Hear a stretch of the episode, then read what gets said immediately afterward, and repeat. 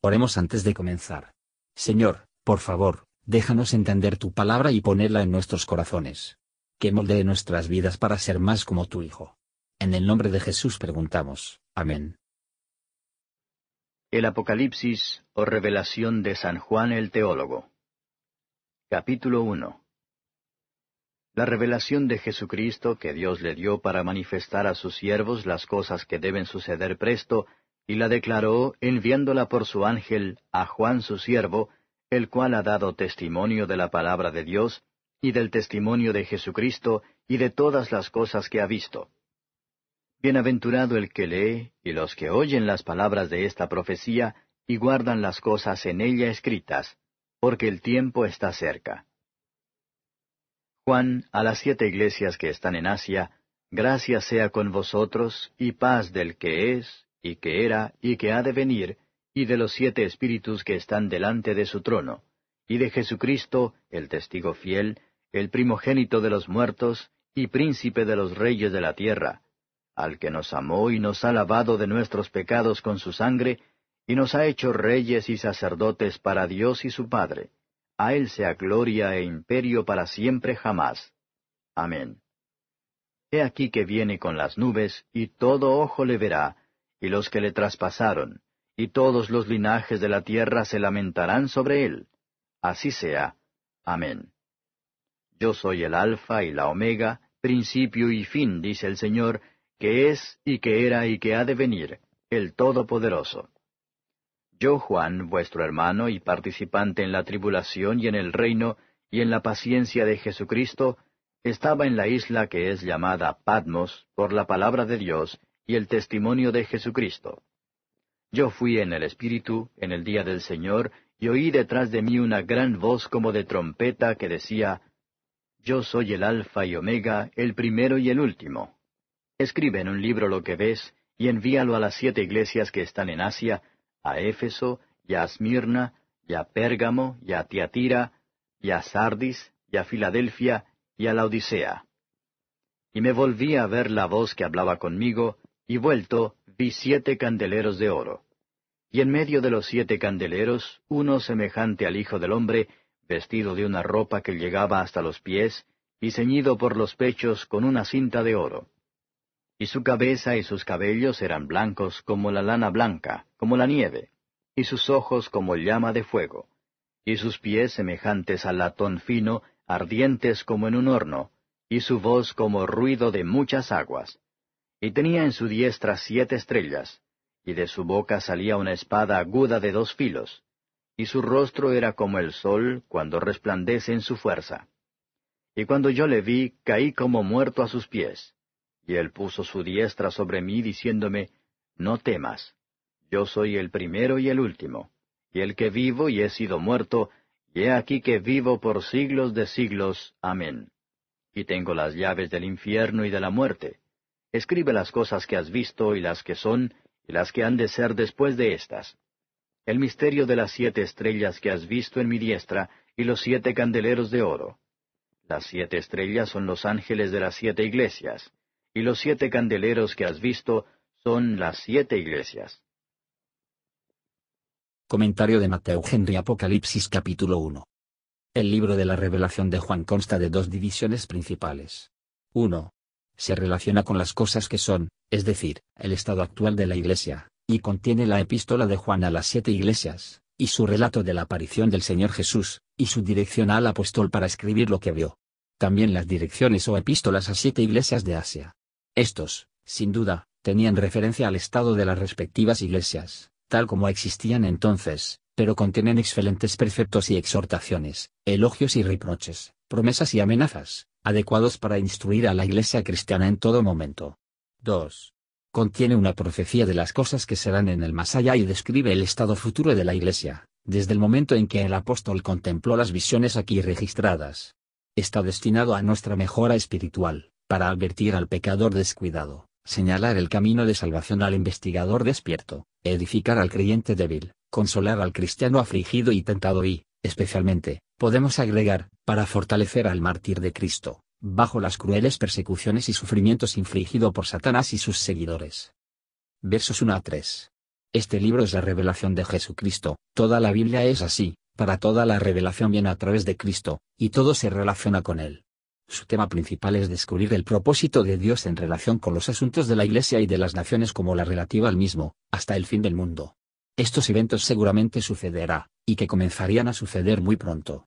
Aunque Cristo es Dios mismo, y tiene luz y la vida en sí mismo, sin embargo, como mediador entre Dios y el hombre, recibe instrucciones de parte del Padre. A Él le debemos el conocimiento de lo que vamos a esperar de Dios, y lo que espera de nosotros. El tema de esta revelación era, las cosas que deben suceder pronto pasará. Por todos los que leen o escuchan las palabras de la profecía, una bendición es pronunciada. Aquellos son bien empleados que buscar en la Biblia. No es suficiente que leemos y oímos, pero hay que mantener las cosas que se escriben, en nuestros recuerdos, en nuestras mentes, en nuestros afectos, y en la práctica, y será bienaventurado en la escritura. Incluso los misterios y las dificultades de este libro se unen con los descubrimientos de Dios, adecuados para impresionar la mente con temor, y para purificar el alma del lector, aunque no puede discernir el significado profético. Ninguna parte de la escritura declara más plenamente el Evangelio, y advierte contra el mal del pecado. Versos 4 a 8. No puede haber verdadera paz, donde no hay verdadera gracia, y donde la gracia va adelante, la paz seguirá. Esta bendición está en el nombre de Dios, de la Santísima Trinidad, es un acto de adoración. El Padre es llamado primero, se le describe como el Jehová que es y que era y que ha de venir, eterno, inmutable. El Espíritu Santo es llamado los siete espíritus, el Espíritu de Dios perfecto, en el que exista una diversidad de dones y operaciones. El Señor Jesucristo fue desde la eternidad, un testigo de todos los consejos de Dios. Él es el primogénito de entre los muertos, que por su propio poder levantar a su pueblo. Él es el príncipe de los reyes de la tierra, por él sus consejos son anuladas ya él deben rendir cuentas. Sin deja una mancha de la culpa y de la contaminación sobre el alma.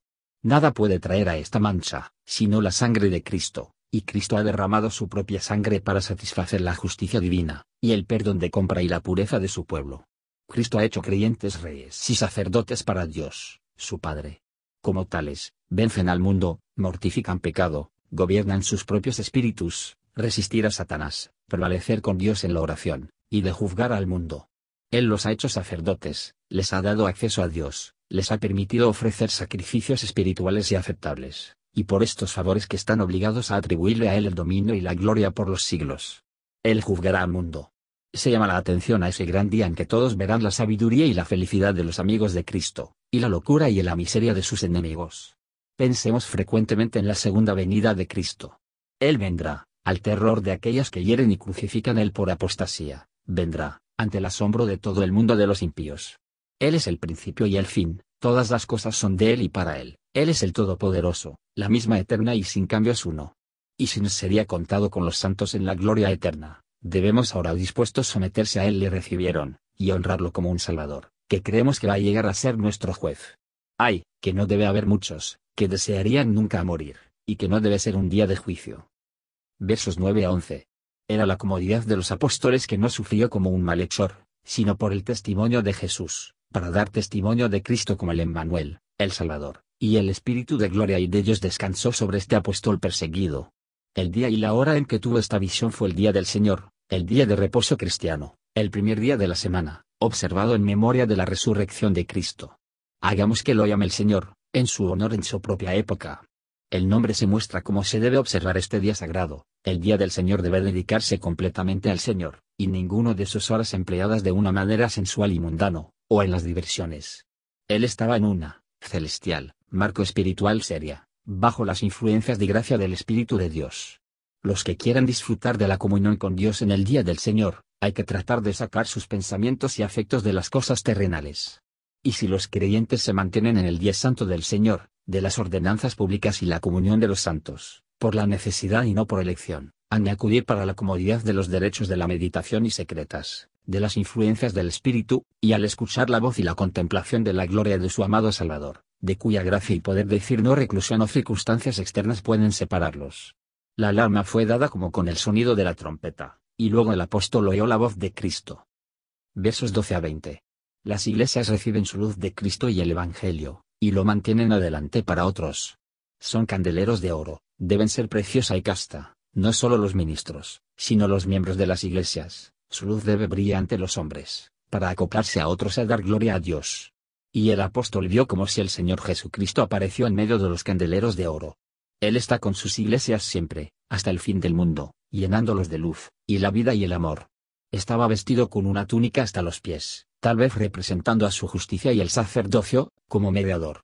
Este chaleco estaba ceñido con un cinto de oro, que puede denotar lo precioso que es su amor y afecto por su pueblo. Su cabeza y sus cabellos blancos como la lana y en forma de nieve, pueden significar su majestad, la pureza y la eternidad. Sus ojos como llama de fuego, pueden representar su conocimiento de los secretos de todos los corazones, y de los acontecimientos más lejanos. Sus pies semejantes al bronce bruñido quema en un horno, pueden denotar la firmeza de sus fitas, y la excelencia de sus actuaciones. Su voz como estruendo de muchas aguas, puede representar el poder de su palabra, para eliminar o destruir. Las siete estrellas eran emblemas de los ministros de las siete iglesias a las que el apóstol se ordenó a escribir, y los que Cristo confirmó y dirigió. La espada representa su justicia, y su palabra, y penetra hasta la división del alma y del espíritu, Hebreos 4 verso 12. Su rostro era como el sol cuando brilla con claridad y poder, su fuerza demasiado brillante y deslumbrante para los ojos mortales para la vista. El apóstol fue dominado con la grandeza del brillo y la gloria en el que Cristo se le apareció. Bien podemos estar contentos de caminar por la fe, mientras que aquí en la tierra. El Señor Jesús habló palabras de consuelo, no temas. Palabras de instrucción, diciendo que así apareció. Y su naturaleza divina, el primero y el último. Sus antiguos sufrimientos, estuve muerto, el mismo a quien sus discípulos vieron en la cruz. Su resurrección y la vida, he vencido la muerte, y de la mañana partícipe de la vida sin fin. Su oficio y autoridad, soberano dominio en y sobre el mundo invisible, como el juez de todos, a partir de cuya sentencia es inapelable. Escuchemos la voz de Cristo, y recibimos las muestras de su amor, por lo que puede no conceder a aquellos para cuya pecados que ha muerto. Podemos entonces obedecer su palabra, y renunciar a nosotros mismos por completo a aquel que dirige todas las cosas correctamente. Gracias por escuchar y si te gustó esto, suscríbete y considera darle me gusta a mi página de Facebook y únete a mi grupo Jesús Answers Prayer.